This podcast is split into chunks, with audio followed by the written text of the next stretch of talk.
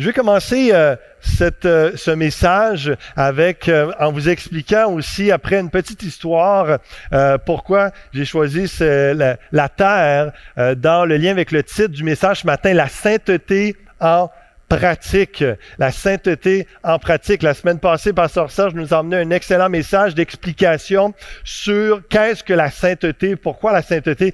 Et tout de suite après, comme euh, l'apôtre Paul le fait souvent, euh, il parle de la doctrine dans ses premiers chapitres, euh, chapitres de, de, ses lettres, et ensuite de ça, il, il, entre dans la pratique. Donc, chapitre 4 et 5, on va être dans la pratique de ce qu'il a enseigné dans les chapitres précédents. Donc, on va voir la sainteté en pratique. Et j'ai commencé mon message avec euh, euh, l'histoire d'un, euh, d'un hispanophone qui s'en va à la pharmacie parce qu'il est malade. Et puis il va voir la, pharmacienne et puis il va dire pardonnez Seigneur je suis malade. Est-ce que estoy constipado? Est-ce que vous pouvez m'aider par favor et puis la dame a dit oui oui ok vous êtes constipé. Donc elle va chercher un laxatif et puis elle lui donne ça. Le monsieur prend le sac va payer et il s'en va à la maison puis, euh, donc, il ouvre le, médicament, il regarde dans son sac, puis euh, sa femme, elle est là, elle regarde, puis elle dit, pourquoi que, en espagnol évidemment, pourquoi qu'elle t'a donné un, laxatif? Il dit, ben, j'ai dit pourtant que j'étais constipado, puis euh, qu'elle dit, ah, vraiment, t'as pas bien compris. Fait que la dame euh, retourne, parce qu'elle parle mieux le français, elle va voir la pharmacienne, puis elle lui dit, écoutez, mon mari est venu il y a quelques minutes, et puis il vous a dit qu'il était malade, qu'il était enrhumé, puis vous lui avez donné un laxatif. Elle dit, non, non, ben, je me rappelle très bien le monsieur, puis il m'a dit qu'il était constipado. Mais madame, constipado en espagnol, ça veut dire enrhumé. Ah! Donc, euh, c'est ça pour dire que des fois, dans le langage, on a de la misère à se comprendre dans les mots, mais Lorsqu'on regarde Ésaïe chapitre 55 euh, à partir du verset 6, on voit que euh, des fois, on a de la misère à saisir Dieu et qu'on a réellement besoin du Saint-Esprit pour nous faire comprendre sa sainteté, pour nous faire comprendre ce qu'il veut pour nous sur terre ici. Parce que Dieu, lorsqu'il regarde, il a créé les cieux et la terre, il n'est pas euh, comme nous en train de vivre euh, en tant qu'humain euh, sur terre. Il a eu un temps pour ça, hein. mais je veux juste vous emmener euh, ce recul parce que Dieu évidemment est incarné en chair et en os sur terre. Après ça, après sa mort, sa résurrection, il est monté à la droite du Père. Il a envoyé son Saint-Esprit et c'est, c'est le Saint-Esprit qui nous permet à nous, l'humanité sur terre, d'avoir un contact, d'avoir une relation, une communion avec Dieu qui est le Dieu de l'univers qui est pas juste le Dieu de la terre, le Dieu de l'univers, son regard sur nous et de la terre est vraiment avec un, recul et il y a une pensée, il est Dieu et, ça, transcende la terre, c'est au-delà, la pensée de Dieu est au-delà de notre pensée humaine sur la terre. Combien nous avons besoin de la parole de Dieu pour comprendre la sainteté de Dieu, combien nous avons besoin du Saint-Esprit pour comprendre la sainteté de Dieu? Isaïe 55 va nous dire au verset 6, cherchez l'Éternel pendant qu'il se trouve. Invoquez-le tandis qu'il est prêt. Que le méchant abandonne sa voie et l'homme d'iniquité ses pensées, qu'il retourne à l'Éternel qui aura pitié de lui, à notre Dieu qui ne se lasse pas de pardonner. Car mes pensées ne sont pas vos pensées, et vos voix ne sont pas mes voix, dit l'Éternel. C'est pour ça l'image du recul de Dieu qui a, a, vraiment une autre pensée, une autre perspective sur la morale que nous-mêmes. Et souvent, on pense que, on, pense d'une telle façon, puis on se dit, ben c'est logique, Dieu pense comme ça. Vous allez voir ce matin que euh, c'est pas du tout euh, la, la, réalité. Autant, le verset 9, autant les cieux sont élevés au-dessus de la terre, autant mes voix sont élevées au-dessus de vos voix et mes pensées au-dessus de vos pensées. Donc, il y a cette invitation-là et, dans le Nouveau Testament, il y a la même pensée euh, de l'Évangile, de la bonne nouvelle de Jésus-Christ qui nous amène à se détourner de nos péchés comme le verset 7 nous parle. Et, le Nouveau Testament nous, nous invite à croire en Jésus-Christ qui nous amène le salut. Et le Saint-Esprit nous donne la vie éternelle en venant habiter en nous. Et ensuite, le Saint-Esprit nous aide à ce qu'on appelle la sanctification. Et c'est ce qu'on va parler ce matin, la mise en pratique de la sainteté. Et donc, euh, le Saint-Esprit nous aide à comprendre le langage de sainteté de Dieu et à pratiquer la sainteté. Romains chapitre 8, verset 6 va nous dire aussi se préoccuper des désirs de sa propre nature, donc autre, expression pour parler de la chair, mène à la mort, mais se préoccuper des désirs de l'Esprit Saint mène à la vie et à la paix. Ceux qui sont dominés par les préoccupations de leur propre nature sont ennemis de Dieu. Ils ne se soumettent pas à la loi de Dieu, ils ne le peuvent même pas, car ceux, car ceux qui dépendent de leur propre nature ne peuvent pas plaire à Dieu.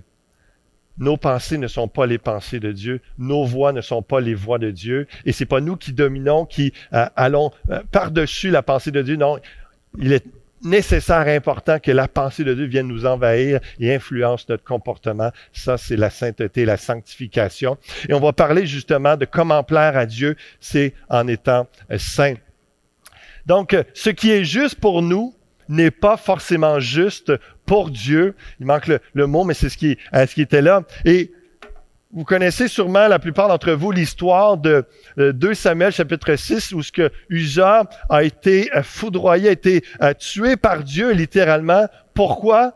Parce qu'il a touché l'arche, l'arche de l'éternel qui représente la présence de Dieu. Et puis, imaginez, rapidement le contexte. David est content, il a la victoire sur les Philistins, et puis là, il veut ramener l'arche euh, de, l'alliance qui représente, comme j'ai dit, la, présence de Dieu. Et c'est une espèce de, il y a un coffre en bois, des anges en or, et, c'est tout un, un, beau, un beau mobilier, quelque chose de vraiment euh, glorieux, mais euh, c'est surtout la symbolique, la présence de Dieu. Et eux, ils mettent ça, mettent l'arche de l'Alliance sur un char tiré par des bœufs. Et puis, à un moment donné, le chemin, euh, vous imaginer, à l'époque, il était euh, ou houleux, tout ça. Puis, à un moment donné, l'arche vient pour tomber à cause que ça brasse trop. Usa, il a juste voulu faire une bonne action à nos yeux humains. Il a retenu, il a touché l'arche de l'Alliance avec sa main pour le retenir, pour pas qu'il tombe. Et Dieu le frappe de mort. Et ça nous dit après ça que David était attristé, il était vraiment choqué euh, de, tout ça, il était sous le choc, puis, mais son cœur a été rempli de crainte de Dieu. Cette histoire ne nous parle pas comment Dieu est sévère, comment il est méchant, ou, non, ça nous parle de la sainteté de Dieu.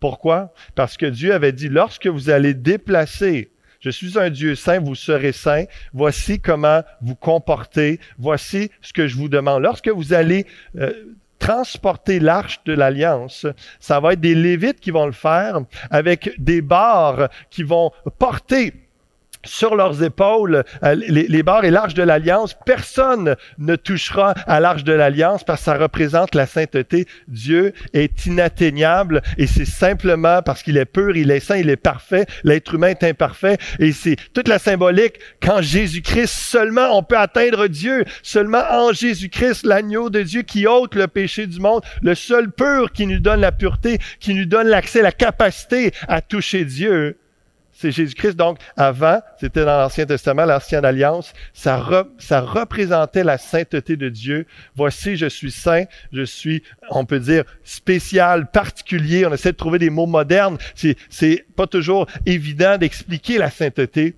mais le peuple de Dieu est appelé à part aussi à suivre les recommandations de Dieu et d'être différent des autres nations et de respecter, de révérer la présence de Dieu. En ce sens, notre vision du corps et de l'amour, on va parler de la sexualité ce matin, mais de l'amour en général et la vision du corps est bien éloignée de celle du Seigneur. On est beaucoup influencé par la, la, pensée grecque encore aujourd'hui, même si ça fait euh, plus de 2000 ans. Vous allez voir, on va en parler euh, quelque peu euh, ce matin. Et le docteur Marco Martin parlant justement du fait que euh, Paul parle de la doctrine dans les débuts de ses lettres et, et, après ça, il met en pratique, il va dire que la doctrine sans l'éthique, sans la morale, sans le fait de mettre en pratique les vérités fondamentales de Dieu, c'est de l'hypocrisie. Parce qu'on fait juste annoncer des belles choses. Voici Dieu est saint, etc., etc. Et puis, supposant que le peuple devrait être saint, mais s'il n'y a pas justement d'éthique de mise en pratique, c'est de l'hypocrisie. Tu parles quelque chose, mais tu le fais pas. Il va dire également l'éthique sans la doctrine manque une fondation ferme. C'est tellement important d'avoir des enseignements de la doctrine, des vérités fondamentales de Dieu, mais aussi de mettre en pratique ces vérités fondamentales, de les vivre. Donc, c'est pour ça que nous parlons de la sainteté en pratique. On entre dans le texte 1 Thessaloniciens chapitre 4, verset 1. Au reste, frères, puisque vous avez appris de nous comment vous devez vous conduire et plaire à Dieu. Et c'est là ce que vous faites. Et moi, je vois un beau parallèle avec 1 Thessaloniciens chapitre 2, lorsque euh, Paul et j'ai emmené le message du leadership biblique, euh, comment l'intégrité, la pureté, euh, l'importance de, de, mettre en pratique justement la parole de Dieu, d'être des exemples. Euh, ce qui est décrit dans 1 Thessaloniciens chapitre 2, c'est intéressant de voir et c'est là que Paul il dit, on vous a montré, on vous a donné un exemple, on vous a donné des enseignements. vous avez appris de nous comment vous devez vous conduire et comment plaire à Dieu. Et c'est là ce que vous faites nous vous prions et nous vous conjurons au nom du Seigneur Jésus de marcher à cet égard de progrès en progrès. Retenez cette parole ce matin. L'important dans la sainteté, dans la sanctification, dans la vie chrétienne, c'est de progresser. C'est de ne pas être au même niveau qu'il y a cinq ans, ni qu'il y a un an, ni qu'il y a quelques mois. C'est d'aller avec le Seigneur de gloire en gloire, de progrès en progrès. Et Paul, même s'il va mettre la barre haute au niveau de la moralité, de la sainteté, vous allez voir euh, l'exemple qu'il donne à propos de la sexualité par rapport à, la pensée d'aujourd'hui, la barre est haute, mais en même temps, hein, c'est toute une logique de sainteté et il demande pas, et même Dieu s'attend pas de nous de la perfection. Il sait que la, preuve, c'est qu'il a envoyé son Fils, le seul parfait euh, humain sur terre pour mourir à notre place et nous pardonner, nous purifier. Mais il s'attend, Dieu et Paul le démontre dans ses lettres, et Dieu s'attend de nous alors qu'on communie avec le Saint-Esprit, qu'on laisse agir en nous, qu'on progresse qu'on avance, qu'on soit transformé dans notre caractère, dans nos pensées intérieures, intimes et dans notre comportement tous les jours. Nous vous prions, nous demandons, nous conjurons, c'est-à-dire nous encourageons fortement au nom du Seigneur Jésus de marcher à cet égard de progrès en progrès. Vous savez en effet quel précepte nous vous avons donné de la part du Seigneur. Ce que Dieu veut, c'est votre sanctification. À ce moment, on cherche c'est quoi la volonté de Dieu. Mais là, en voici une. Une volonté de Dieu, c'est votre sanctification. C'est que vous vous absteniez de la débauche. On va définir ça ensemble aujourd'hui. C'est que chacun de vous sache posséder son corps dans la sainteté et l'honnêteté, sans vous livrer à une convoitise passionnée, comme font les païens qui ne connaissent pas Dieu c'est que personne n'use envers son frère de fraude et de cupidité dans les affaires. Et j'ai mis en parenthèse en italique la version de Jérusalem qui est plus proche d'une traduction euh, fidèle à ce qui ce qui est voulu être dit, que personne en cette matière ne supplante ou ne dupe son frère, et je vais revenir plus tard à un peu plus d'explications quand même rapides, mais juste pour comprendre un peu des fois où est-ce qu'on peut euh, se tromper dans l'interprétation du texte. Parce que le Seigneur tire vengeance de toutes ces choses, comme nous vous l'avons dit et attesté. Car Dieu ne nous a pas appelés à l'impureté, mais à la sanctification. Celui donc qui rejette ses préceptes ne rejette pas un homme, mais Dieu, qui vous a aussi donné son Saint-Esprit. On va reprendre dans les prochaines minutes euh, euh, chacun des, versets pour développer ça, vraiment aller en profondeur, mieux saisir la pensée de Dieu au travers de l'écrit de Paul pour, en tant que chrétien, on puisse mieux euh, vivre, mieux plaire à Dieu dans notre sainteté, dans notre sanctification. Donc, par rapport à la sainteté, Paul rappelle leur exemple. On, peut voir 1 Thessaloniciens 2. Et Paul demande et encourage l'Église de progresser dans la sainteté. Et Paul rappelle ce qu'ils savent déjà, parce qu'en réalité, comme dans toute bonne Église, euh, c'est pas tout le monde qui le font. ce que Paul a enseigné, donc il revient quelques mois plus tard, après avoir implanté l'église de Thessalonique, il revient sur ses enseignements au travers d'une lettre pour les encourager, les garder dans la vérité et la bénédiction du Seigneur pour qu'ils plaisent à Dieu. Donc, euh, cette réalité-là, où ce que la plupart, c'est comme si Paul disait, la plupart vous le faites, ça va bien, euh, c'est vraiment, je vous encourage, c'est bien, continuez, mais progressez. Il y en a qui le font pas encore. Sanctifiez-vous, allez un petit peu plus à l'image de Christ, selon ce que la, la parole de Dieu vous commande. Donc, il y a un encouragement qui est là. Il y a un cœur de père et de mère, comme un bon parent qui veut juste la, la progression euh, de de ses enfants. Donc, entendez au travers du message ce matin, au travers des écrits de Paul, le cœur de Dieu qui vous dit, écoute, c'est bien, mais continue à progresser. J'ai autre chose pour toi. J'ai plus pour toi. Je vais te transformer encore. Je vais purifier ton cœur, ton cœur davantage et ça va te faire juste du bien et tu vas me glorifier davantage. L'important, c'est de progresser dans la sainteté. L'été passé, euh, dans la période quand même de, confinement, pas, un, peu avant l'été, c'était pas encore tout ouvert, les gyms et tout ça. Et à, l'arrière, pour moi et mes filles, j'ai commencé à me construire un parcours d'obstacles un peu euh, style Ninja Warrior pour juste m'entraîner puis avoir du plaisir avec mes filles aussi. Puis un des, un des exercices que j'aime vraiment, qui, qui est très difficile au départ, c'est l'échelle d'Hercule. Et euh, vous voyez, le, le gars, il a, il a une barre de, métal et puis avec euh, de bras en bois. Puis l'idée, c'est de monter d'une échelle, euh, d'une étape à une autre. donc de monter l'échelle juste en, se projetant dans les airs. Et puis euh, euh, c'est vraiment c'est épeurant au début. Lorsque je le faisais, j'ai bâti ça chez nous en arrière de, de la maison.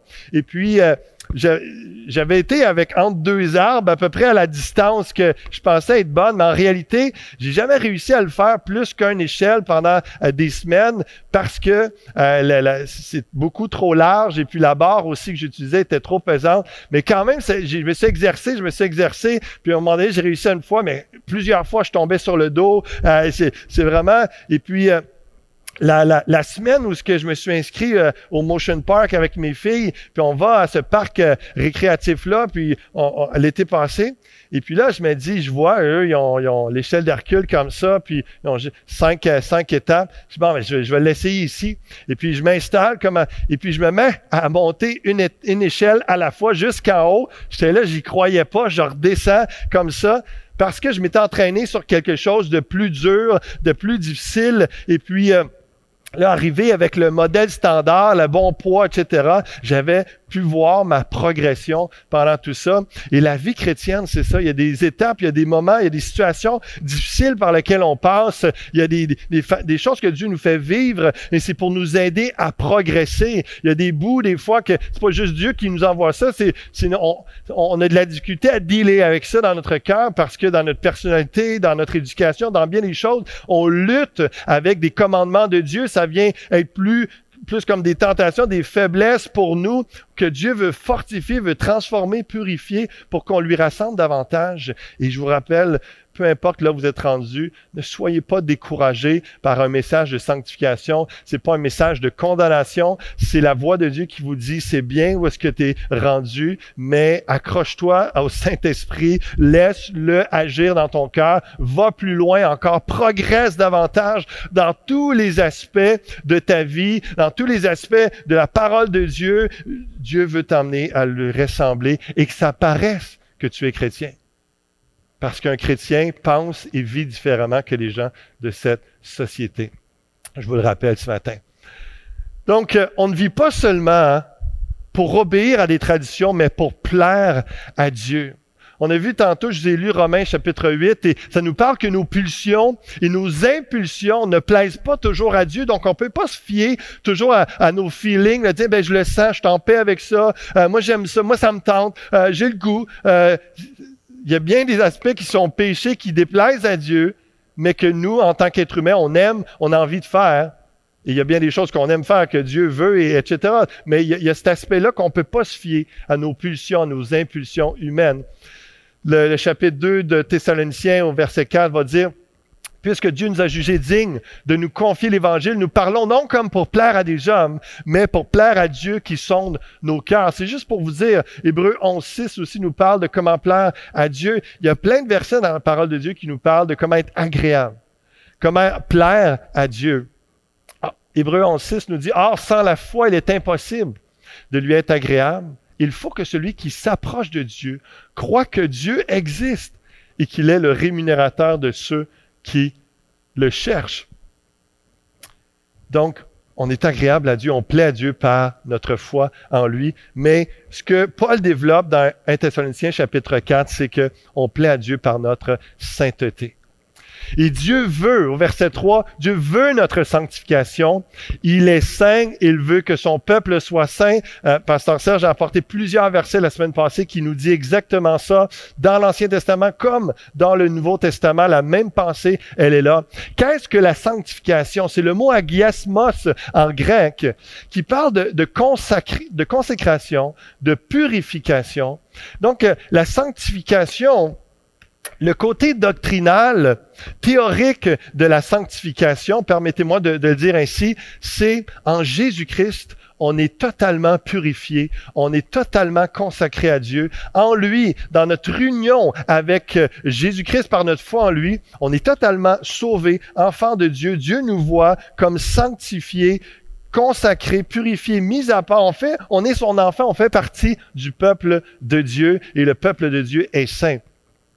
Dans la pratique, euh, Paul est en train de nous parler ici, comme dans d'autres textes qu'il y a, et Pierre aussi, on va voir un, un texte où ce que dans ce combat entre la chair et l'esprit, dans cette réalité où ce que nous avons des pulsions et des impulsions contraires à Dieu, la sanctification, c'est le Saint-Esprit qui travaille dans nos cœurs pour nous amener à se consacrer dans nos paroles et gestes de chaque jour, dans nos pensées, nous amène à nous purifier. Donc, l'effet de la consécration, c'est la sanctification de cœur et de vie. Ça passe de l'intérieur vers l'extérieur.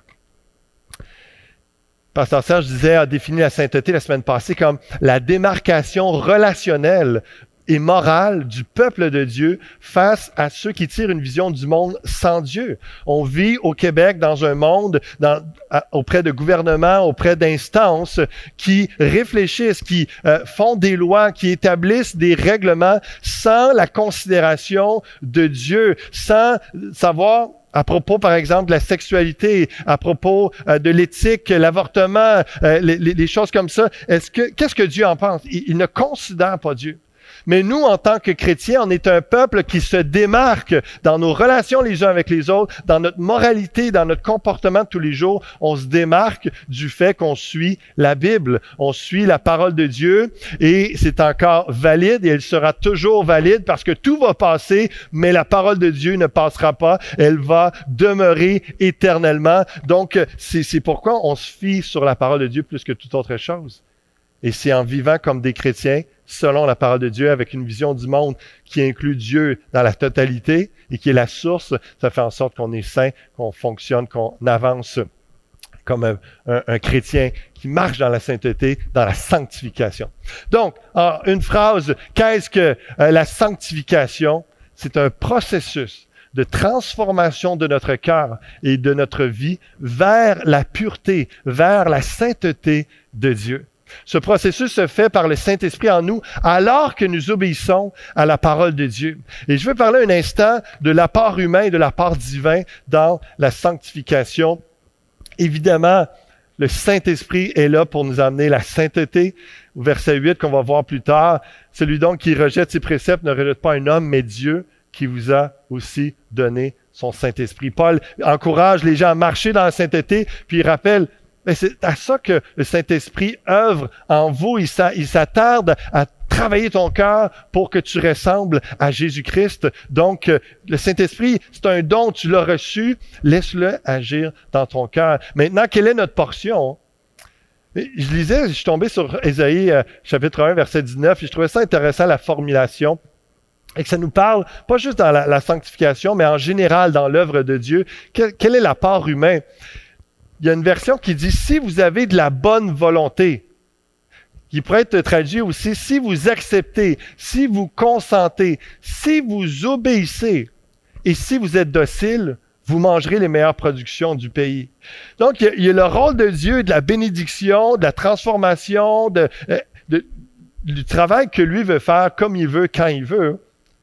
Mais ce qu'il nous demande toujours dans l'Ancien comme dans le Nouveau Testament, c'est soyez bien disposés, acceptez, consentez, obéissez, ayez de la bonne volonté.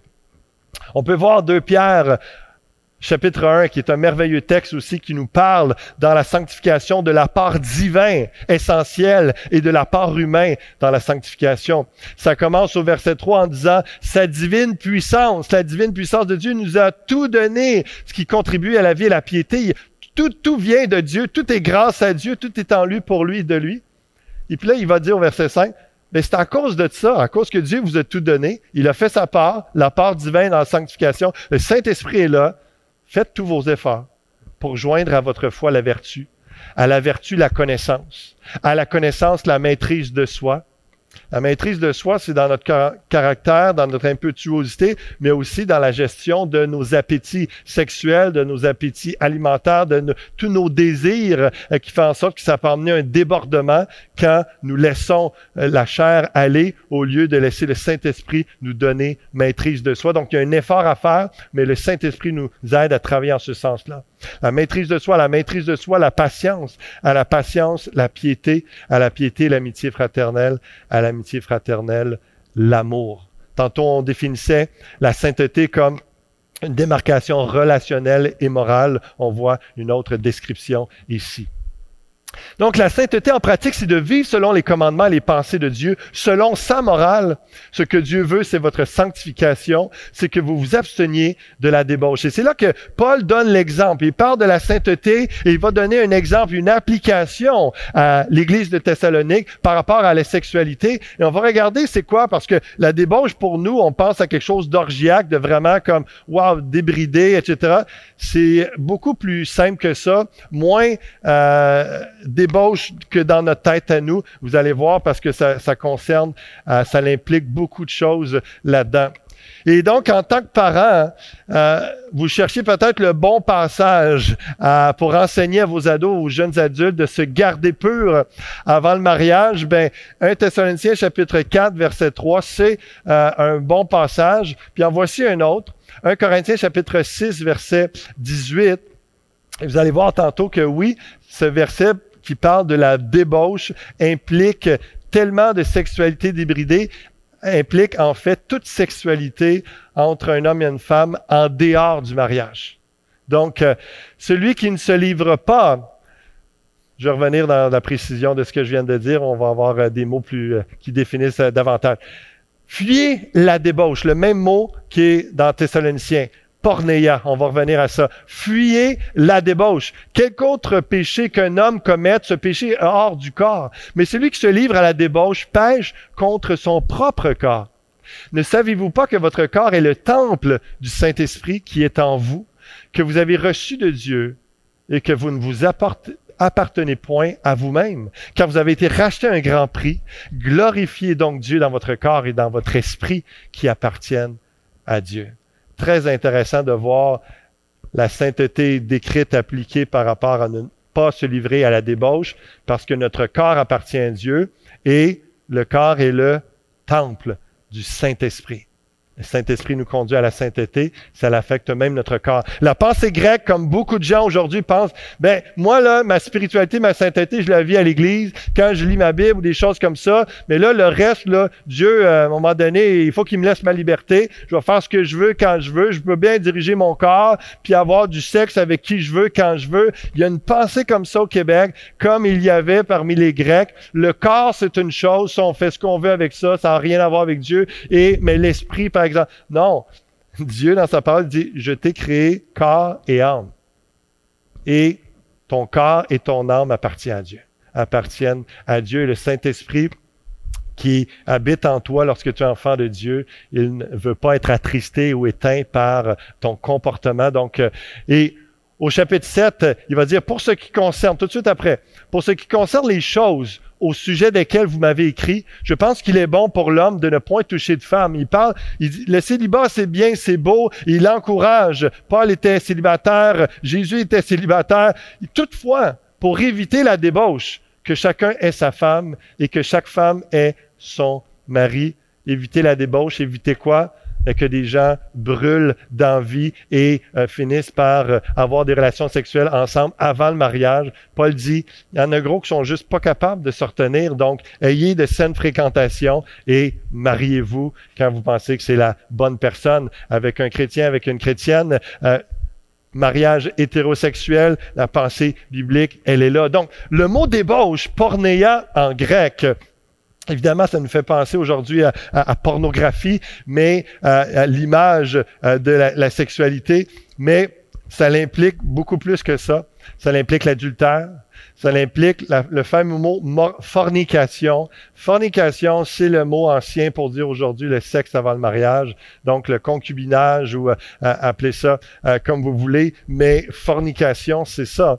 Et L'homosexualité, euh, pornéa, ça inclut les mœurs d'une lesbienne, relation avec des animaux, donc la bestialité, euh, relation sexuelle avec un proche parent, relation sexuelle avec un ou une euh, divorcée. Donc c'est large, ça implique euh, toutes ces réalités. Et donc, le faut voir, réalisez-vous que je regarde là pour être sûr de ce que je vais dire. Aujourd'hui au Québec, vous pouvez faire n'importe quoi qui est écrit là, puis vous enfreignez aucun code criminel. Vous n'allez pas avoir d'amende, vous n'allez pas avoir peut-être l'histoire des, animaux, euh, je suis pas certain, je pense que ça c'est encore euh, spécial, mais euh, tu peux commettre l'adultère, tu peux avoir relation sexuelle avant le mariage, tu peux être homosexuel, tu peux euh, avec un proche parent. Euh, il y a, l'inceste, par contre, ça c'est euh, heureusement, pédophilie, tout ça, c'est illégal. Mais divorcer, remarier, etc., etc., avec dans, dans, tous les contextes, peu importe le contexte, peu importe la raison. Et pourtant, lorsqu'on regarde la parole de Dieu, la sainteté de Dieu, il y a un énorme écart dans le comportement qui est demandé à un chrétien. Et tout ça et mal aux yeux de Dieu, c'est péché parce que tout simplement, ce n'est pas selon sa pureté, ce n'est pas selon ce qu'il a créé euh, dans euh, le, jardin d'Éden, Adam et Ève, le mariage entre un homme et une femme, toute la réalité du, du sacré du mariage, la sexualité, c'est beau, c'est voulu de Dieu, mais dans le contexte du mariage entre un homme et une femme. Et, et vraiment, c'est cette réalité-là je continue, puis euh, d'autres pensées que je vais amener euh, plus tard, je, vais les garder pour plus tard. Les avantages de ne pas avoir de sexe avant le mariage. je vous donne quelques idées, peut-être en tant que parent, vous pouvez euh, jaser avec d'autres avec vos enfants, vos jeunes adultes ou peut-être avec des, des, amis célibataires, de l'encourager à la pureté avant le mariage un des avantages, c'est de se concentrer à connaître la personne profondément et non seulement son corps. Dans les fréquentations, aussitôt qu'il y a sexualité rapidement entre deux personnes, surtout, je veux le dire, c'est plate, mais pour la plupart et beaucoup de garçons, un coup qu'il y a eu la fille, un coup qu'il y a eu la sexualité, son intérêt à, à, patienter puis à développer la relation pour apprendre à la connaître, l'écouter, développer une saine relation, la communication, son intérêt vient de diminuer. Il y a eu ce qui, il y a une grosse portion de ce qu'il voulait, il l'a eu. Donc, c'est à considérer sérieusement se marier pour les bonnes raisons. Parce que si tu évites la sexualité avant le mariage, tu évites que la fille tombe enceinte avant le mariage. Combien de mariages ou de, de relations qui, euh, des gens qui sont ensemble parce que ben tomber enceinte, euh, ben là on a couché ensemble, ben tu sais, ce serait mieux que tout bien de se marier, etc. Mais c'était peut-être pas les, les, les, bonnes personnes pour être ensemble. S'éviter des blessures, des liens spirituels, des liens émotionnels, éviter de s'éloigner de Dieu en s'affectionnant à quelqu'un qui n'est pas chrétien si on est juste attiré physiquement, puis on se permet toutes sortes de sexualités avec des gens qui sont pas chrétiens, et là, finalement, à cause du lien de cœur, et, et wow, c'est super, ah, je l'aime, puis il est donc bien fin, puis etc., etc. Et finalement, il y a tout, il est parfait, c'est juste qu'il est pas chrétien. Et là, en grandissant, les valeurs se, démontrent vraiment de plus en plus démarquées et ça crée des tensions, des, des frictions. Et ce n'est pas selon la sainteté de Dieu, ce n'est pas selon la volonté et c'est pas ce qui plaît à Dieu les avantages de ne pas avoir de sexe avant le mariage, développer un lien de confiance avec notre fiancé ou la personne que l'on fréquente. Parce que si tu vois que l'autre te respecte, il est capable d'attendre et de mettre la relation avant la, sexualité, ça démontre le respect qu'il t'accorde, ça démontre vraiment, tu peux avoir confiance en cette personne-là qui va pouvoir être ordonnée à ton égard, respectueux. Et surtout, je vous dirais, l'avantage le plus grand, selon la parole de Dieu, c'est de plaire à Dieu en pratiquant la sainteté. Et je vous encourage en ce moment même, si vous êtes euh, euh, parents, grands-parents, vous avez jasé de ça avec vos enfants, si vous voyez d'autres avantages, euh, écrivez-le dans le chat, dans la, zone de discussion en ce moment. Ce serait intéressant que tout le monde puisse lire ça. Si vous avez des questions aussi, n'hésitez pas à l'écrire, à les écrire dans la zone de discussion, puis on pourra y répondre prochainement, ou peut-être même des pasteurs peuvent répondre pendant le reste du message. Donc, pour une question de sainteté, je ne permets pas à mes filles de sortir avec des gars pendant leur adolescence. Et l'explication vient avec ça. On les enseigne, on leur explique, on l'encourage, on valorise la sainteté, on valorise la parole de Dieu, la pureté, euh, la virginité avant le mariage. Et quand elles seront adultes, elles feront euh, ce qu'elles veulent, mais euh, c'est vraiment d'emmener de dire que ben la cerise sur le Sunday là, ça viendra avec le mariage. Ça va venir euh, vraiment, c'est quelque chose que Dieu veut, quelque chose. La sexualité, c'est beau, c'est béni dans les liens sacrés du mariage avec la bonne personne. Donc, et, et, je vous encourage à jaser de ça avec vos adolescents, avec vos jeunes adultes. Donc, en selon votre cas, que Dieu vous donne sagesse, mais encourageons la pureté avant le mariage, c'est la sainteté, c'est la pensée de Dieu.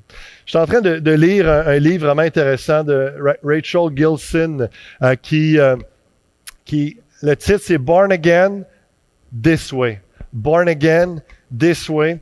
Et c'est une euh, jeune, c'est une femme qui, lorsqu'elle était à l'université à Yale, qui était euh, lesbienne depuis plusieurs années, avait eu quelques relations avec euh, euh, des femmes. Et du jour, à un moment donné, elle rencontre le Seigneur Jésus-Christ, elle donne sa vie au Seigneur, devient chrétienne. Et puis vraiment il y, a, eu une transformation à l'intérieur d'elle, mais son attirance envers les femmes a toujours resté mais elle, savait, elle a compris, et puis euh, elle, raconte dans son livre, elle parle de justement de la sainteté de Dieu, elle parle de comment euh, voir la, sexualité selon euh, la parole de Dieu, selon l'image de Dieu, selon la volonté de Dieu. Et c'est intéressant de, de, voir, de parler. C'est un sujet tellement chaud aujourd'hui et qui ne devrait pas être tabou de parler, de savoir parler de, de, la sexualité et de l'homosexualité et d'avoir une approche biblique chrétienne.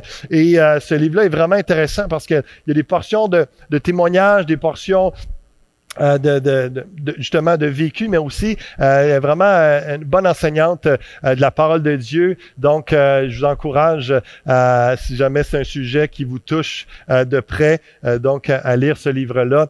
Et puis, elle va dire, notre culture nous dit par rapport à la sexualité, si tu le désires et que c'est consentant, fais-le. Ça met nos désirs et nos pensées supérieures à la pensée de Dieu. La réalité est que nos désirs ne sont pas un compas pour notre vie, car ils sont tordus à cause du péché. Et moi, j'ai ajouté, seul Dieu est intordable, seul Dieu est pur et parfait. Le cœur de l'homme est tortueux par-dessus tout, nous dit le prophète Jérémie. Au verset 5, l'apôtre Paul va dire de de ne pas se livrer justement à la débauche, à une sexualité qui ne plaît pas à Dieu, comme font les païens qui ne connaissent pas Dieu. Les apôtres enseignaient que la sexualité en dehors du mariage démontre que la personne ne connaît pas Dieu, car la sainteté de Dieu enseigne la sexualité à l'intérieur du mariage hétérosexuel seulement. Donc, n'agissez pas comme des non-chrétiens si vous êtes chrétien. Autrement dit, Paul est en train de, dire, quand vous vous respectez pas Dieu dans cette sanctification-là, hein, par rapport à, votre vie, vos pulsions intérieures, vous vous comportez comme si vous n'étiez pas chrétien. Donc, je vous pose la question pour réflexion personnelle. Est-ce que vous pensez comme des Grecs de l'époque ou est-ce que vous pensez comme des chrétiens? Et j'irai encore plus loin. Est-ce que vous vous comportez comme des Grecs de l'époque ou comme des chrétien. Devant Dieu, vous puissiez, je vous invite à, réfléchir à ça, lui parler et vous laisser, le laisser travailler dans votre cœur.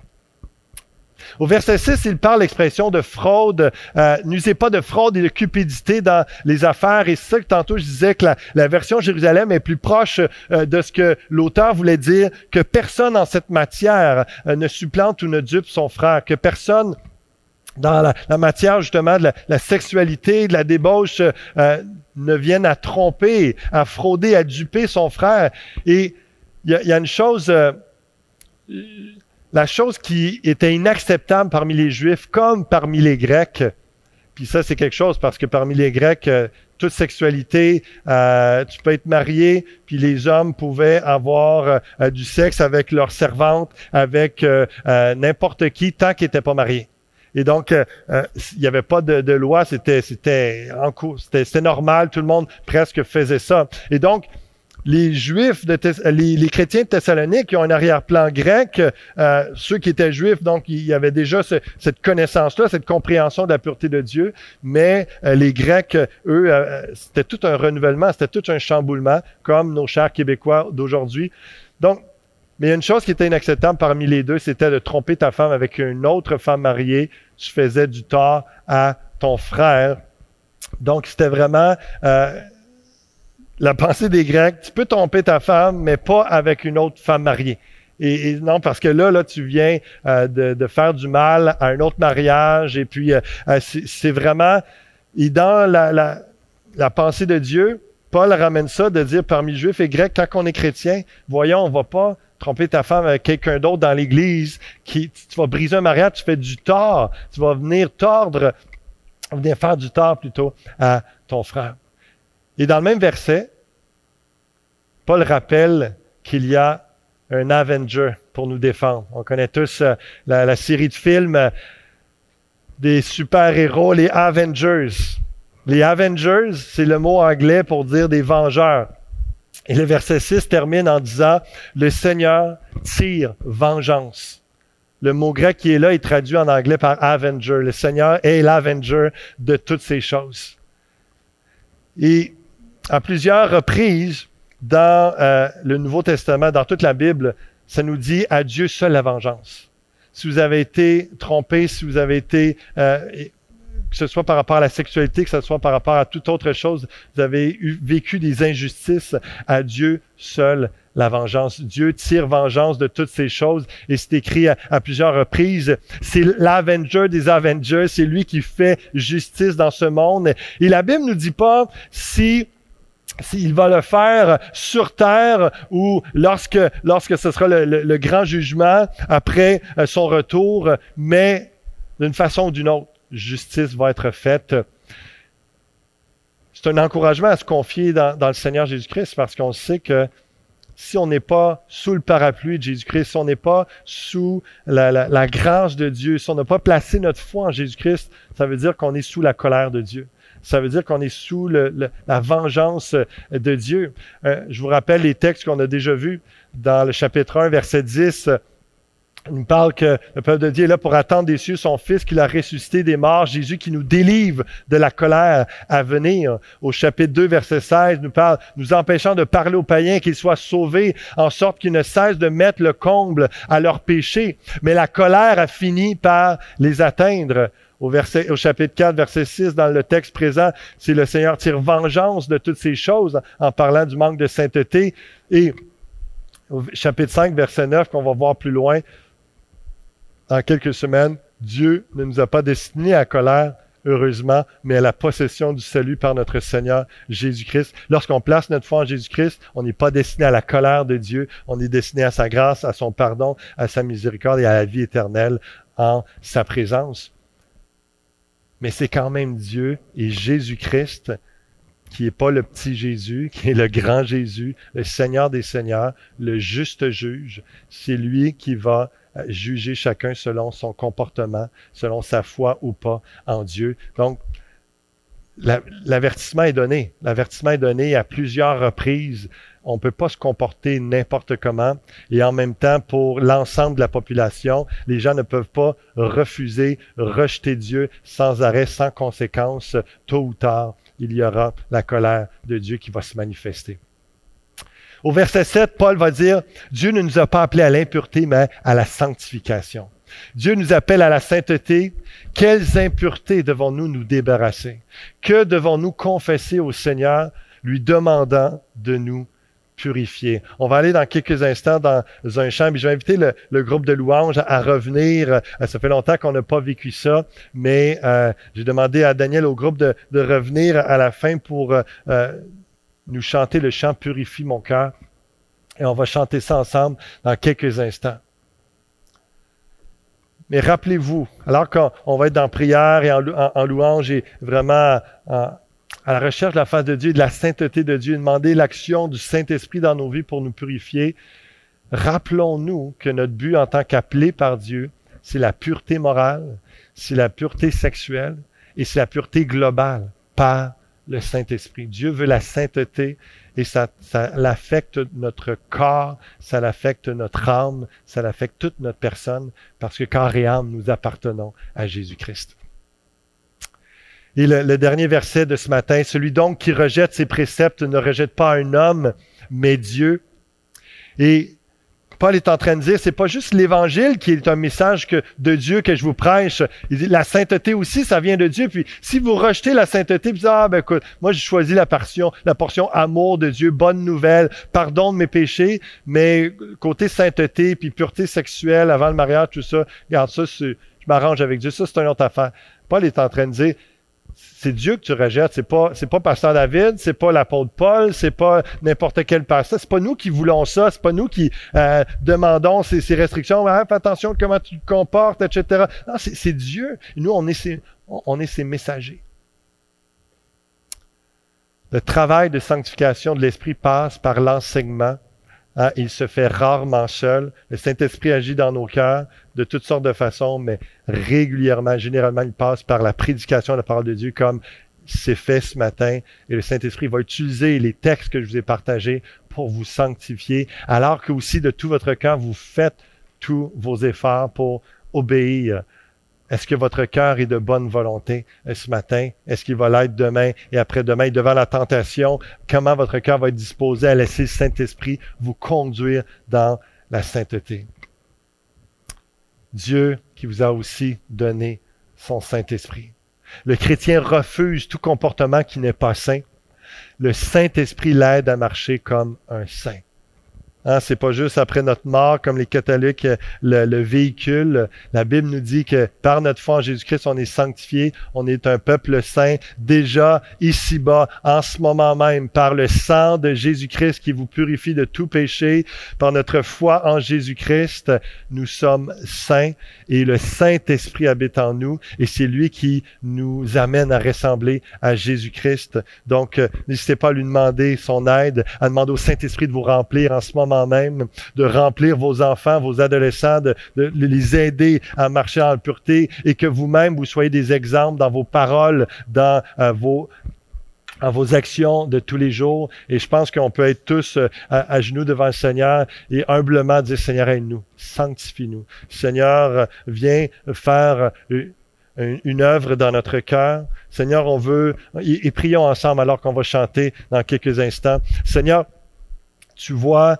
euh, nos faiblesses, tu vois notre besoin inlassable et, continuel de toi, de l'action de ton Saint-Esprit. Tu vois les situations de chaque personne, de chaque famille et, et, des individus, des personnes seules également dans leur maison, dans leur appartement, là où ils sont, Seigneur Dieu. Viens les assister par ton Saint-Esprit. Viens relever leur tête et leur dire l'important, mon fils, ma fille, c'est que tu progresses. regarde pas en arrière, regarde vers l'avant repens-toi, cherche la pureté, fais tous tes efforts pour marcher dans ma parole, d'être obéissant, et le Saint-Esprit est là pour t'aider. Remplis-nous, Esprit Saint. Remplis-nous. Entends nos cœurs, entends ce chant, nos paroles qui va, va juste s'élever au travers de ce chant pour dire purifie nos cœurs. Seigneur Dieu, comme hein, le, fondeur, on voit dans, dans ta parole, Seigneur, que c'est comme celui qui vient purifier l'or à force de, chaleur et, vraiment le fondeur qui fait enlever toutes les scories, toutes les impuretés de l'or, parce que tu veux faire de notre cœur un, cœur d'or pur. Merci de nous purifier. Alléluia. Et d'agir et d'encourager par ton Saint-Esprit. Aide-nous jour après jour à avancer, à progresser dans la sainteté et à te ressembler, Jésus, à te glorifier. Alléluia. Amen. Chantons ensemble ce matin, de tout notre cœur et avec toute votre famille. Chantez ce chant, purifie mon cœur.